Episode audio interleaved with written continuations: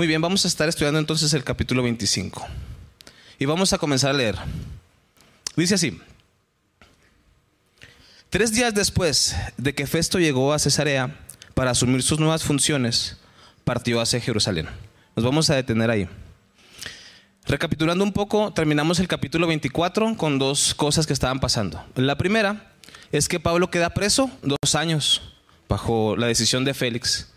Entendemos que queda ahí preso eh, no porque fuera culpable, sino porque Félix está esperando un soborno, ya sea de Pablo, de sus amigos, y por quedar bien con los fariseos, con los judíos, tener el favor de ellos y pues no suelta a Pablo, ¿no?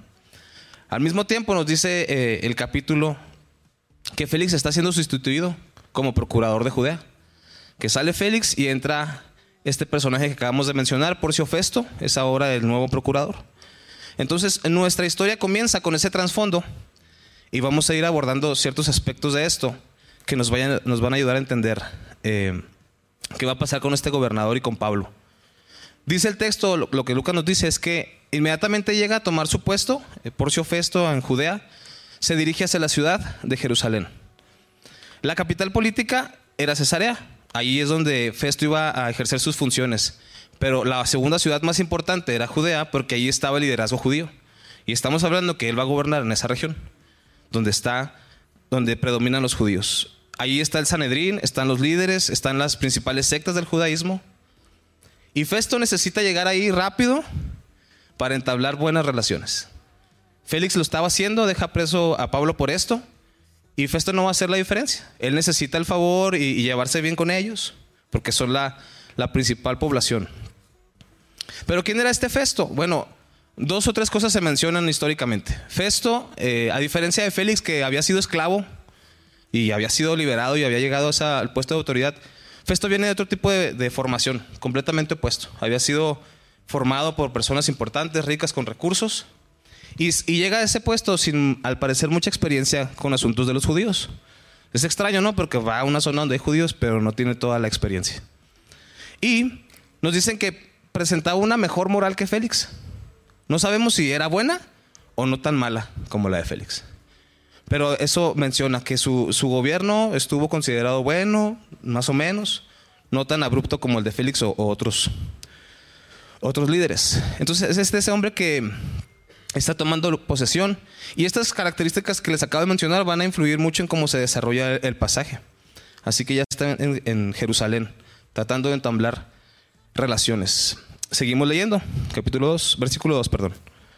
Dice, donde los sacerdotes principales y todos los líderes judíos se reunieron con él y le presentaron sus acusaciones contra Pablo. Le pidieron a Festo que les hiciera el favor de trasladar a Pablo a Jerusalén ya que tenían pensado tenderle una emboscada y matarlo en el camino. Festo se traslada a Jerusalén porque necesita entablar buenas relaciones, ya lo dije, relaciones. Pero estamos hablando de que no son buenas relaciones, o sea, es de hazme un favor, te hago otro favor, mira, les tira y afloja, hay una negociación ahí. Y, la falta de experiencia va, a causar bastantes tensiones ahí, en esa relación. Y, y, es interesante ver eso también. Lo primero que le presentan los judíos, que es a Pablo. Tiene dos años preso. Y no sabemos si los judíos siguieron solicitando su traslado. Oye, Félix, mándanos a Pablo. Oye, Félix, mándanos a Pablo. Pero aquí lo primero que hacen es solicitar a Pablo. Y obviamente nos vamos a dar cuenta más adelante que no era para llevar un juicio. Estaban pidiendo la cabeza de Pablo. Digo, pues ahí está, ¿no? Lo estaban esperando por lo menos en el camino para matarlo. Em, pero nos puede llamar la atención cómo después de dos años siguen. Parecía que tenían una lista de quehaceres, ¿no? Y arriba estaba matar a Pablo. Y dos años después la seguían leyendo, ¿no? Todos los días en la mañana, hay que matar a Pablo, hay que matar a Pablo. Pero vamos a ver que el contexto en el que estaban viviendo en ese tiempo eh, nos deja ver que la violencia estaba en todos lados. Pensemos que es el año 57 después de Cristo. Y esto es donde comienza más o menos el arresto de Pablo con Félix. De ahí en adelante nos dice la historia que los judíos comenzaron a presionar bastante al pueblo romano, al gobierno romano, por varias situaciones. Primero, entre los judíos había división porque había quien estaba a favor de Roma y los que no. Esto formó grupos, lo que ahora conoceríamos como grupos de choque, grupos violentos, como las manifestaciones que vimos días atrás en las calles de Chihuahua y todo el país.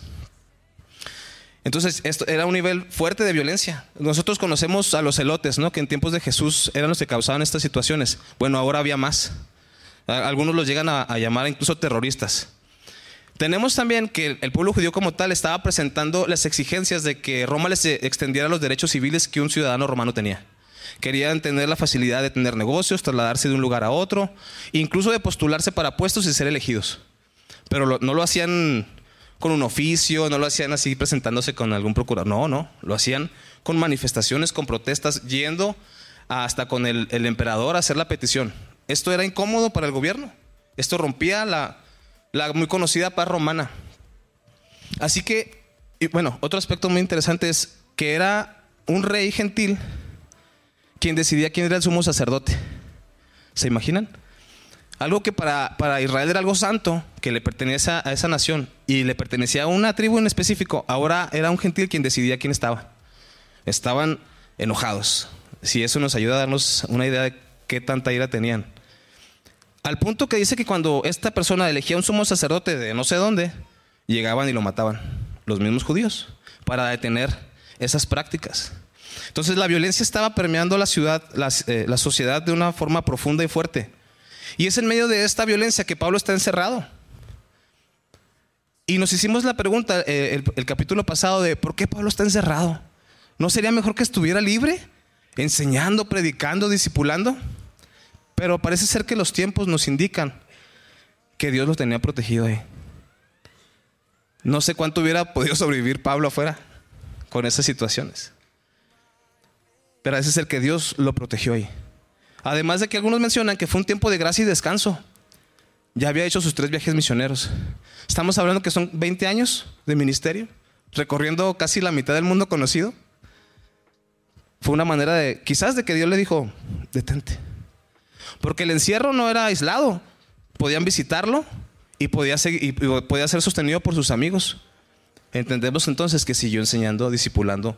Probablemente escribió algunas cartas o envió cartas que a lo mejor no están en la Biblia, pero lo hizo a alguna iglesia. Así que él siguió sirviendo a Dios. Él siguió cumpliendo con su propósito ahí. Y vemos que sí, probablemente Dios lo resguardó ahí. Lo que para nosotros no tenía sentido, para Pablo lo tuvo, ¿no? Preservó su vida. Vamos a seguir, eh, vamos a seguir adelante con el versículo 4. Pero Festo respondió que Pablo estaba en Cesarea y que pronto él mismo iba a regresar allí. Así que les dijo, algunos de ustedes que tengan autoridad pueden volver conmigo. Si Pablo ha hecho algo malo, entonces podrán presentar sus acusaciones. Unos ocho o diez días después, Festo regresó a Cesarea y al día siguiente tomó su lugar en la corte y ordenó que trajeran a Pablo.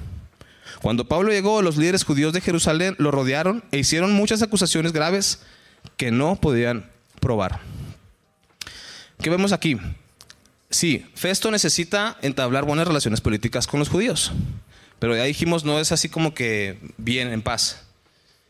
Y conllevaba quizás hacer favores, quizás sobornos, eh, y estas prácticas ¿no? Que, que, pues no son permitidas, se supone que son inmorales, que no son correctas. Y los fariseos inmediatamente hacen esta petición. Danos a Pablo. Probablemente Félix, por, por intereses de riqueza, no lo hizo. Pero ahora Festo tiene la decisión. Pero lo que vemos que hace Festo es que dice, ¿sabes qué? La ley romana no me permite nada más entregarte a alguien así. Eh, mejor sube conmigo y allá hacemos el juicio. Sube y allá lo acusas. Entonces Festo no podía simplemente ceder, aunque necesitara su favor, ceder a lo que le pidieran. Eso iba a terminar mal, conociendo a los judíos, ¿no? Y ya, ya fuera que, Festo quisiera cumplir correctamente la ley, ya sea que lo que quiso es no, no, no soltarles todo lo que quisieran a los judíos, o que su moral estaba en práctica y era una buena moral y no iba a permitir que los judíos mataran ilegalmente a Pablo sin un juicio y una ejecución correcta vemos que esto, estas decisiones que está tomando Festo, son el rostro de la providencia de Dios para con Pablo. No está protegiendo a Pablo de ser tomado por estos hombres y asesinarlos. Además de que el juicio debía ser en Cesarea, perdón, para que fuera legal. Así lo, lo indicaba la ley romana. Así que en parte Festo se estaba protegiendo con sus responsabilidades también, porque su vida también corría peligro si rompía alguna norma o de sus funciones. No se registran las acusaciones de los judíos, pero entendemos por su defensa, la, que va a venir después de Pablo, que tenía que ver casi con lo mismo que, que se le acusó anteriormente, que atentó contra la ley de los judíos, que atentó contra la santidad del templo y que también atentó contra las leyes romanas. Sin embargo, nos aclara Lucas que no, no se pudo demostrar nada de esto. Seguimos leyendo. Versículo 8. Pablo negó los cargos. No soy culpable de ningún delito contra las leyes judías, ni contra el templo, ni contra el gobierno romano, dijo Pablo.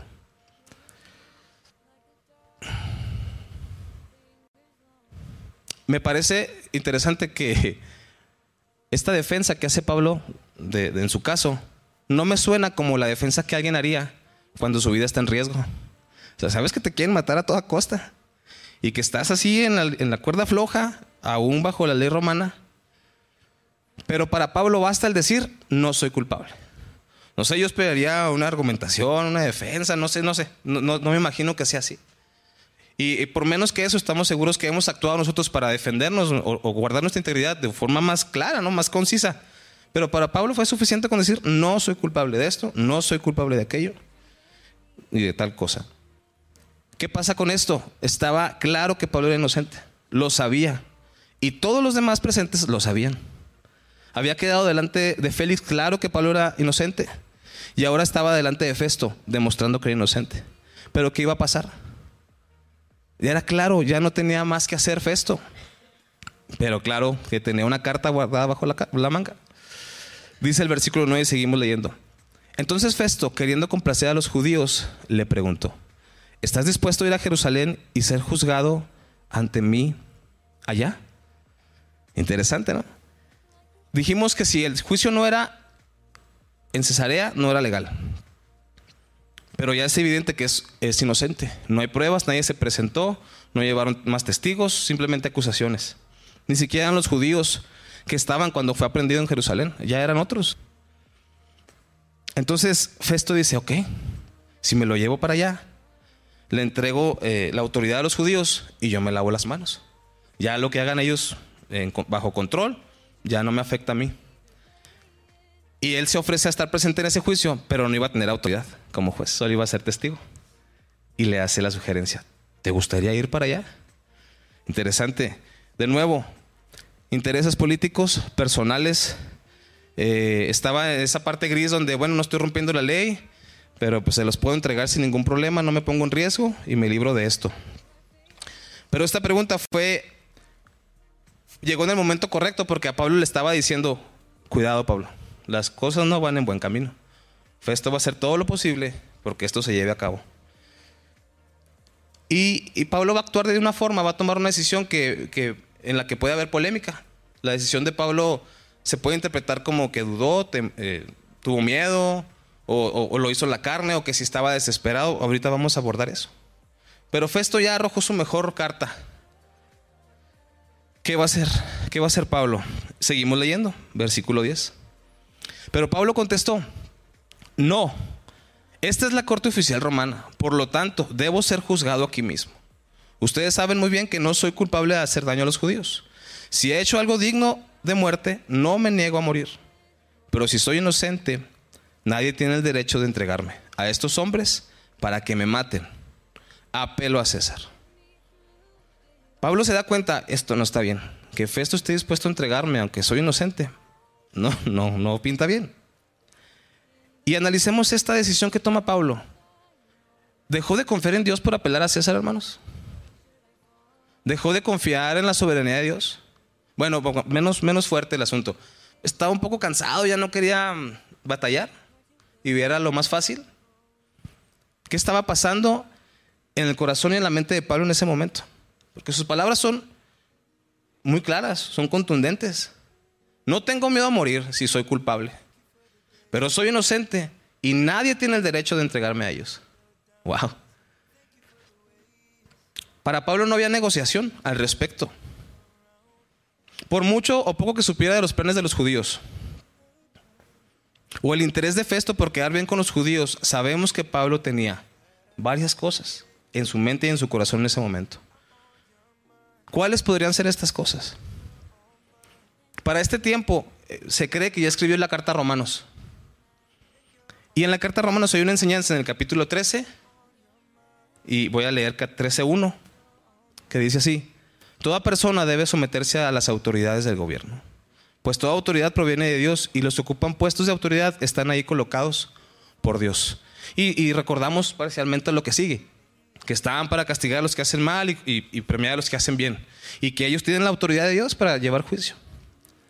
Así que en este momento les, yo me pregunté y les pregunto, eh, ¿Pablo olvidó esto que acaba de escribir?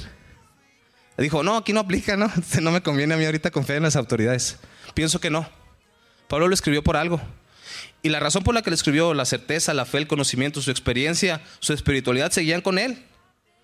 Creo que Pablo seguía confiando en las autoridades sabiendo que venían de Dios.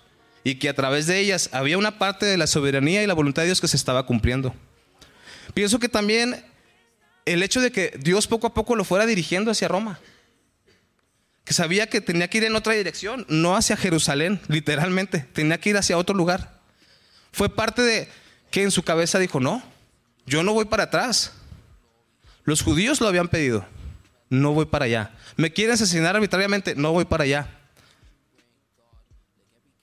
Dios lo había llamado con los gentiles. De alguna forma, su llamado también estaba presente en su corazón. Y su llamado Textualmente dice, por medio de, bueno, el texto dice, ve, porque eh, Él es mi instrumento elegido para llevar mi mensaje a los gentiles y a reyes, como también al pueblo de Israel, y le voy a mostrar cuánto debe sufrir por mi nombre. O sea, literalmente su llamado que estaba en su corazón, en su memoria, estoy seguro, le decía, es que no voy para allá. Ya mis hermanos judíos me habían rechazado y me había quedado claro a mí, Pablo, que debiera a los gentiles. Y ahora he estado delante de reyes y continúa mi camino en eso. Pienso que estas cosas estaban presentes en el corazón de Pablo en ese momento. No había dudado, no tenía miedo, no estaba cansado. Ahí estaba su confianza en Dios. Y quiero ampliar más esto. Pablo era un hombre de su tiempo, hermanos. Conocía la ley romana, conocía la cultura griega y era un judío de cepa. Conocía la ley con mucha habilidad, ampliamente. En el momento en el que vivía, él podía moverse naturalmente en cualquier contexto. Eso es impresionante, es una gran bendición. Era un hombre de su tiempo. No amoldado a ese tiempo, como él lo enseña, lo enseña en Romanos también. Pero conocía, era un hombre que estaba permeado de todo esto. Pero desde su fe y de su identidad en Cristo, él actuaba. Y este es un ejemplo. Sabe que la ley viene de Dios y puede confiar en Dios a través de ella. Y va a apelar a ella, no dudó. Era un hombre íntegro.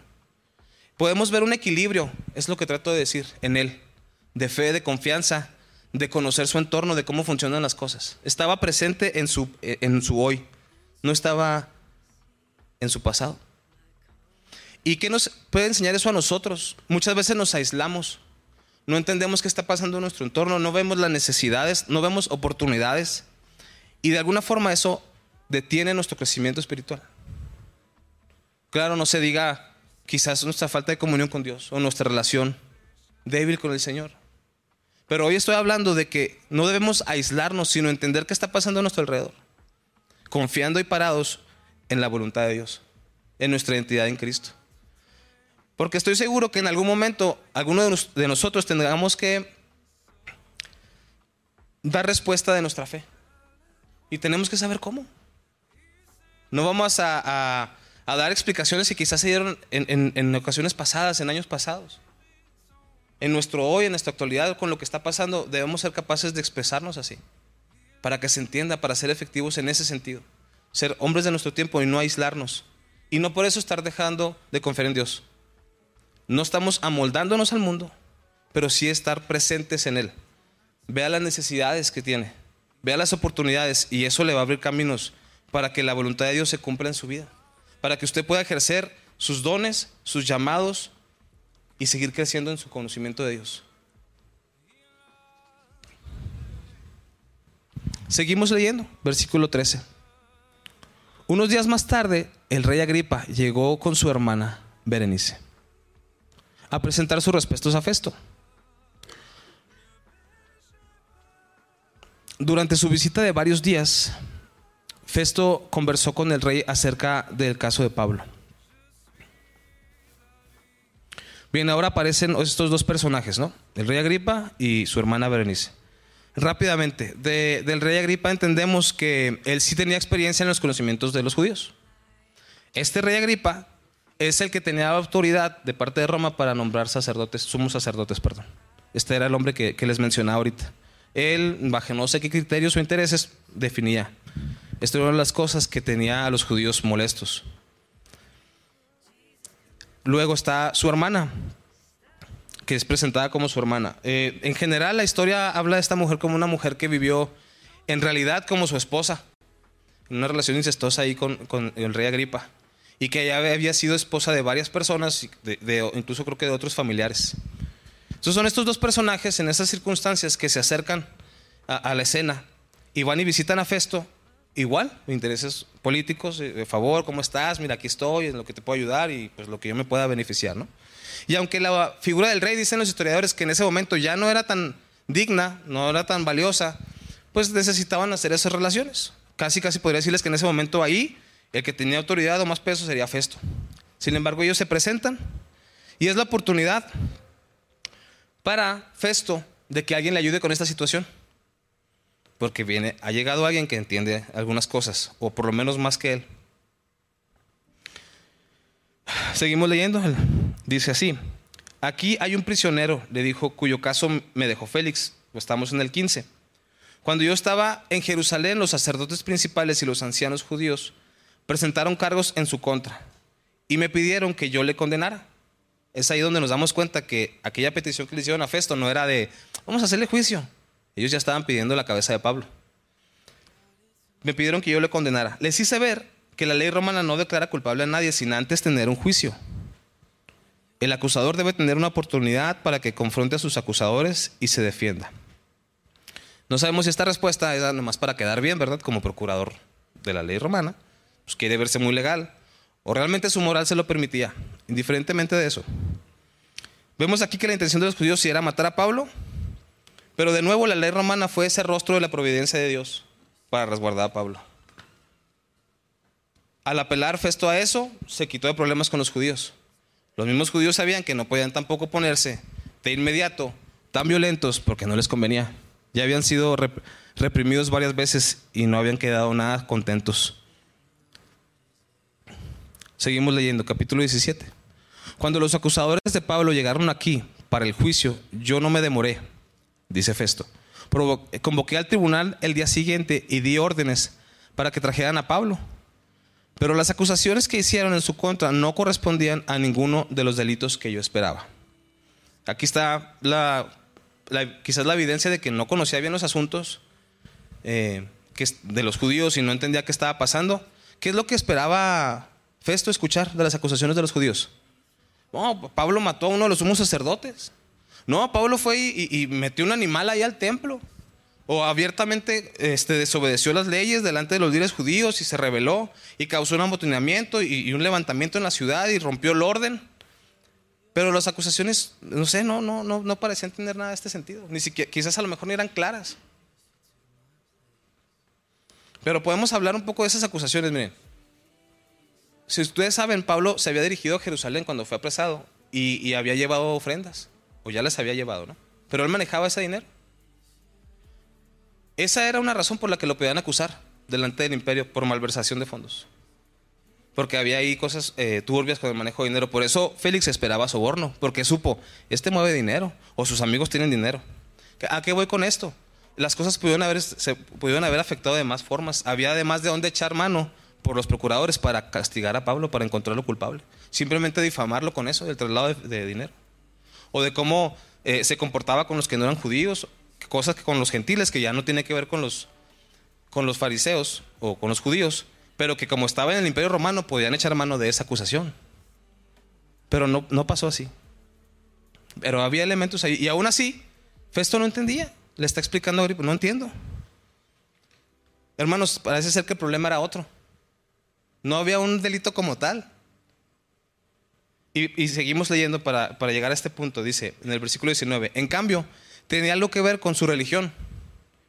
Y con un hombre muerto llamado Jesús, quien según Pablo, está vivo. Hermanos, llegamos al punto crítico.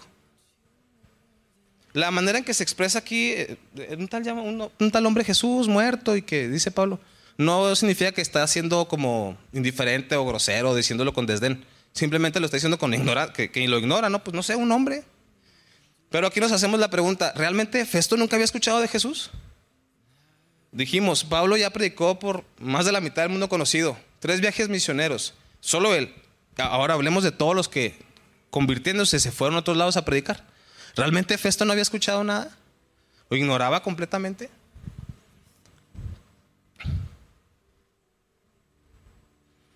La predicación de Pablo era esta, que Jesús había muerto y resucitado por nuestros pecados. Ni textualmente la había escuchado. Estamos hablando de que el Evangelio fue predicado, las buenas nuevas, por todo el mundo. Y este hombre no la, conocía. Por eso dice, pues ninguna de las acusaciones este, tienen que ver con los que yo esperaba. No hay un delito que, del que yo esperaba escuchar. Ignora completamente, está ignorando también el Evangelio. Me detengo y entonces preguntémonos, si el Evangelio no es un delito, ¿Por qué nos acusan que cuando predicamos estamos cometiendo un delito? ¿Por qué se llega a hacer esa acusación? ¿Por qué cuando evangelizamos nos llaman que estamos causando desorden? Si no es un delito. Hermanos, el Evangelio no rompe las leyes. El Evangelio no, no rompe las reglas. ¿Qué hace entonces el Evangelio? Festo no lo reconoció porque esperaba que fuera un cargo, un delito. ¿Qué es entonces el Evangelio? ¿Qué es esta predicación de Jesús muerto y resucitado por nuestros pecados? ¿Qué era lo que estaba causando estos problemas? Hermanos, es el poder de Dios. Para empezar, Romanos. En Romanos 1.16 dice, pues no me avergüenzo de las buenas noticias acerca de Cristo, porque es poder de Dios en acción para salvar a todos los que creen, a los judíos primero y también a los gentiles. Y pensemos en la palabra poder que caracteriza este evangelio, que Festo desconoce y que quería verle forma de otra cosa, con el poder que vemos en la creación. Ese mismo poder en la creación, hermanos, lo vamos a encontrar en la obra del evangelio en Dios. No se trata de que el evangelio se vea cuando ocurre una conversión, que se vea como poder o fuego o luces. Es, es que eh, está hablando del poder de quien lo está dando, que es el poder mismo de Dios. Por eso Pablo de qué se avergonzaba y de qué temía. Porque estaba listo para morir, porque entendía que el poderoso Dios, su poderoso Dios, es el que había dado este mensaje. No había de qué avergonzarse, era algo impresionante. Esto es el Evangelio, no es un delito. En Efesios 1.13 también, veamos qué es el Evangelio. Y ahora ustedes los gentiles, también han oído la verdad, la buena noticia de que Dios los salva. Además, cuando creyeron en Cristo, Dios los identificó como suyos a darles el Espíritu Santo, el cual había prometido tiempo atrás. Han escuchado la verdad. ¿Qué es el Evangelio? Es la verdad. Festo la ignoraba. No sé si Agripa completamente, no sé si Berenice. Pero para nosotros es necesario recordar, es la verdad, en dos sentidos por lo menos. En el sentido que nos habla la verdad a nosotros de nuestra necesidad, de nuestra condición.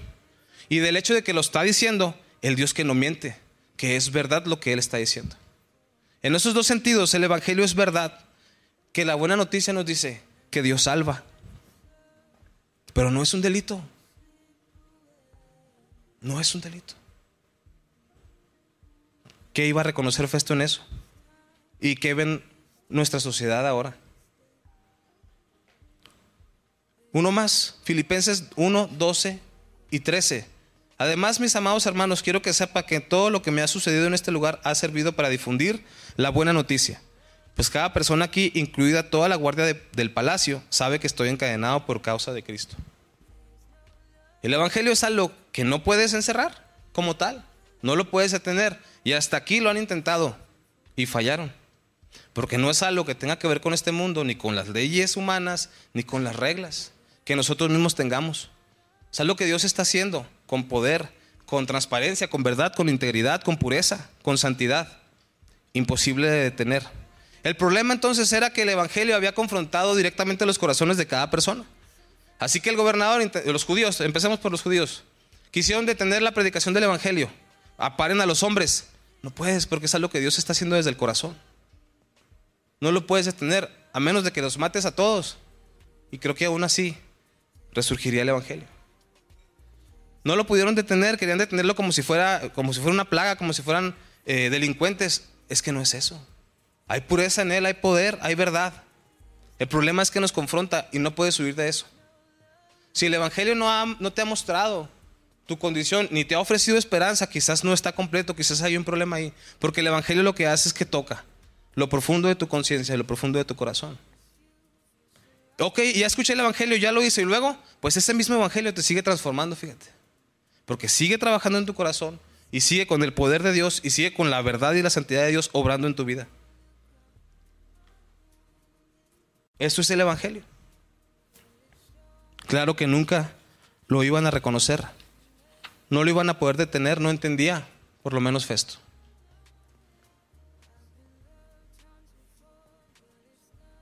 El Evangelio nos dice y nos muestra la necesidad que tenemos de reconciliarnos con Dios por medio de la fe en su Hijo Jesucristo. A nuestra predicación le llaman odio, a nuestra evangelización fanatismo, lo dijimos, porque no ven que les estamos hablando al corazón, indiferentemente de lo que estés haciendo y dónde estés y por qué lo hagas. Estoy hablando a ti personalmente, el Evangelio es para ti. Pero entonces toda la estructura social, la cultura y el mundo reaccionan con hostilidad, desde luego porque ignoran que es hacia el corazón. Por eso eh, recibimos la indicación o la instrucción de no se trata de cambiar las leyes, no se trata de cambiar las estructuras o los departamentos gubernamentales, se trata de alcanzar a una persona a la vez con este evangelio. Y cada corazón, cada mente transformada, entonces se cumplirá la voluntad de Dios. Quizás en algún momento tengamos que dar explicación de, o defensa de nuestra fe, ya lo dijimos. Lo digo porque Pablo tuvo que hacerlo. Quizás en otro momento debamos recurrir a las leyes para demostrar que no estamos actuando con maldad, que no somos delincuentes o que somos rebeldes. Vemos cómo Pablo lo hizo. Y estoy seguro que llegará el momento en que cada uno de nosotros deberá confiar en la soberanía de Dios y en su voluntad. Porque vimos cómo Pablo lo hizo. Y no debemos, no sé, mencionando estos pocos pasajes, ni avergonzarnos. Y entender la transparencia y la santidad de este mensaje. Y de, de dónde comienza y cómo obra. Y todo esto como hombres que no están aislados de su entorno que están presentes aquí y ahora con esto, confiando en la voluntad y en la soberanía de Dios. Porque para Pablo, en ese momento, creo que algo pasó en su mente también. Si me voy con los judíos me matan y ahí acaba. De alguna forma Pablo decía, no es donde debo ser martirizado, no es el lugar. Había una connotación de sentido, en este sentido, si me voy y muero ahí, estaré desperdiciando mi vida. Si, me voy con ellos, pues ya me matan y morir, miedo a morir no tengo. Va a ser ganancia para mí, pero no es ahí donde debo morir. No, no hay fruto, no va a haber fruto en esa muerte. Pues sí, Pablo, ah, ya murió. Igual. Pero no es la voluntad de Dios, no es ahí. Para nosotros la idea que tenemos de desperdiciar nuestras vidas puede ser no venir a la iglesia, quizás no haber respondido al llamado de Dios para el ministerio, no haber respondido al Evangelio, eso es nuestro sentido inmediato de desperdiciar nuestra vida. Pero para Pablo en ese momento era, tenía esa connotación, ese, esa gravedad. ¿Dónde voy a entregar mi vida? La apelación de Pablo implicaba certeza y confianza, pero también entendimiento de las circunstancias. Sabía qué decisiones tomar.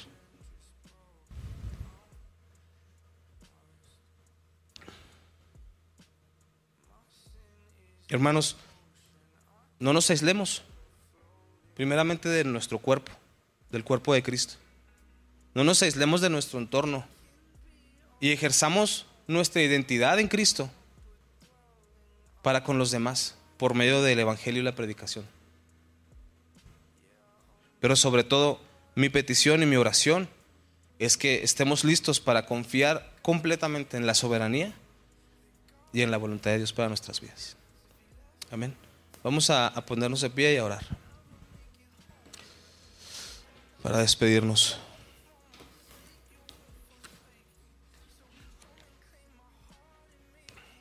Perdón.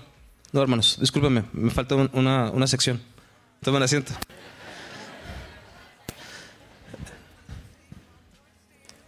Perdón. Muy bien. Versículo 20. ¿Quién más se asustó? Las de producción. No sabía cómo investigar estas cuestiones, comienza a decirle Festo a Agripa. Así que le pregunté si él estaba dispuesto a ser juzgado por estos cargos en Jerusalén. Pero Pablo apeló al emperador para que resuelva su caso. Así que dio órdenes de que los mantuviera bajo custodia hasta que yo pudiera hacer arreglos necesarios para enviarle al César. Me gustaría oír personalmente a este hombre, dijo Agripa, y Festo respondió, mañana lo irás. Claro que le apuraba, ¿no? Estaba más que interesado. En el 23, así que al día siguiente, Agripa y Berenice llegaron al auditorio con gran pompa, acompañados por oficiales militares y hombres prominentes de la ciudad. Festo dio órdenes de que trabajara, de que trajeran a Pablo. Después Festo dijo: Rey Agripa y los demás presentes, este es el hombre a quien todos los judíos, tanto aquí como en Jerusalén, quieren ver muerto. Imagínate estar ahí parado y que cada rato digan que te quieren matar, te quieren matar, te quieren matar. Pero en mi opinión, él no ha hecho nada que merezca la muerte. Sin embargo, como apeló al emperador, decidí enviarlo a Roma. Pero, ¿qué debo escribirle al emperador? Pues no hay ningún cargo concreto en su contra. Así que lo he traído ante usted- todos ustedes, especialmente ante, ti, Rey Agripa, para tener algo que escribir después de, los, de, de que lo interroguemos. Pues no tiene sentido enviarle un prisionero al emperador sin especificar los cargos que hay en su contra. El problema con esta sección es que es una, se está repitiendo, ¿no? Es una, una descripción de lo que ya pasó. Eh, Festo le está explicando a Agripa el contexto y luego ya se reúnen y vuelve a explicar qué está pasando. De alguna forma este es eh, el tráiler, el spoiler, no sé cómo lo quieran ver, de lo que sigue, de la defensa que Pablo va a hacer delante del rey Agripa, que conoce el trasfondo judío y que probablemente haya escuchado acerca de cómo le han llamado, por lo menos en el capítulo 24, que es el camino, el grupo del camino, ¿no? Algo que, que- que me llamó la atención en todas las defensas de Pablo y, y que pues va a ser evidente en la que sigue, en el siguiente capítulo, es el hecho de que Pablo se sabía acomodar perfectamente delante de quien tuviera enfrente. ¿A qué me refiero? Eh, su mensaje, aunque era el mismo, se adaptaba según a quien estuviera hablando y qué necesidad tenía de explicar. Ah, esto me llama la atención porque estamos hablando de, de dar testimonio, de, de confiar en Dios, de mantenernos íntegros, de, de- de estar presentes. Y tiene que ver con esto. ¿Estamos contextualizando nuestro mensaje? ¿Qué es esa palabra de contextualizar? ¿Estoy explicando el mensaje al nivel de quien le estoy hablando? ¿O incluso según su necesidad? Eh, para los que han sido misioneros, eh, lo entienden perfectamente. No puedes llegar a otro lugar y, y simplemente hablar el mensaje tal cual. Si no sabes qué piensan, cómo hablan, qué creen o qué no creen, si ya han escuchado o si no han escuchado. Pero esto no era, un no era un problema para Pablo. Podía hacerlo con facilidad por las características que ya mencionamos. Pero para nosotros tiene que ver esa, eh, esa, esa dinámica de, de que estoy aquí, ¿quién vive junto a mí? ¿Qué, qué está pasando con esta persona? Eh, Estoy conociendo esto. Ahí vamos a encontrar las necesidades. Y Pablo, en todas estas veces que, que se defiende, lo logra hacer con eficacia. Explica, eh, responde, presenta lo que se le pide, pero siempre con una ventaja, porque dice lo que necesita decir o lo que quiere decir, que era el Evangelio, ¿no? Y está delante de, Agripa en esta escena, aunque todavía no, no comienza a hablar, eh, pero va a encontrar la oportunidad de hablarle a estas dos personas y, por eso era importante hablar de su condición, quizás moral y de conciencia. Estas personas van a ser confrontadas con el Evangelio fuertemente y Pablo va a hacerlo con efectividad, cumpliendo con su necesidad de defenderse, pero también va a presentar el Evangelio. Eh, esto es, es una escena que nos describe lo que hablé hace un momento. Estar presentes, entender qué está pasando y en confianza en Dios, con la confianza en Dios, lograr entender correctamente el Evangelio y compartirlo. Y bueno, así terminamos el pasaje. Ahora sí, pónganse firmas. Estamos despedidos. A ver, espérenme. Sí, ya. Señor, Dios, gracias. Gracias porque no era Pablo ni las circunstancias. Eras tú y tu mensaje. Eras tú y tu soberanía. Eras tú y tu voluntad. Y lo sigues siendo hoy. Ayúdanos y encamínamos a cada uno de nosotros al lugar donde debemos estar. Encamínanos a cumplir tu voluntad. Porque si bien tu gracia cubre algunas decisiones que tomamos y nos va bien y, y, y nos bendices, tu voluntad nos transforma. Tu gracia nos consuela, Señor, pero tu voluntad nos transforma completamente. Ayúdanos a cada uno de nosotros, Dios, a encaminarnos correctamente y cumplir tu voluntad. Dios, mi oración, ayúdanos, Dios. En el nombre de Jesús te lo pedimos. Amén. Gracias, hermanos. Dios los bendiga.